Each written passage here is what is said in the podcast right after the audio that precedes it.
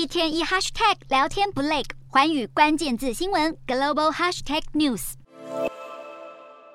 美国参议院外委会在十四号以十七票赞成对五票反对，高票通过台湾政策法。这项法案被认为是几十年来美国对台政策最全面的重整法案，能够在军事与外交等多个领域提升台美关系。参院外委会声明，在中国的威胁之下，台湾政策法具备更加完善的制裁机制，能进一步吓阻北京当局侵略台湾，形容能让中方付出高昂代价。但也同时强调，法案目的不是要升高与北京的冲突，而是相反的，要降低台湾面对的威胁风险。根据台湾政策法，美国会将台湾指定为主要非北约盟友，并且在四年内提供四十五亿美元的军事援助资金。通过版本有些为修改，包括驻美代表处更名，跟美国在台协会处长任命的部分改为建议性质。至于这项法案能否让美国对台政策从战略模糊往战略清晰上更进一步，还很难说，因为法案接下来还需要送交参众两院院会通过，再交给总统拜登签署，前景依然充满变数。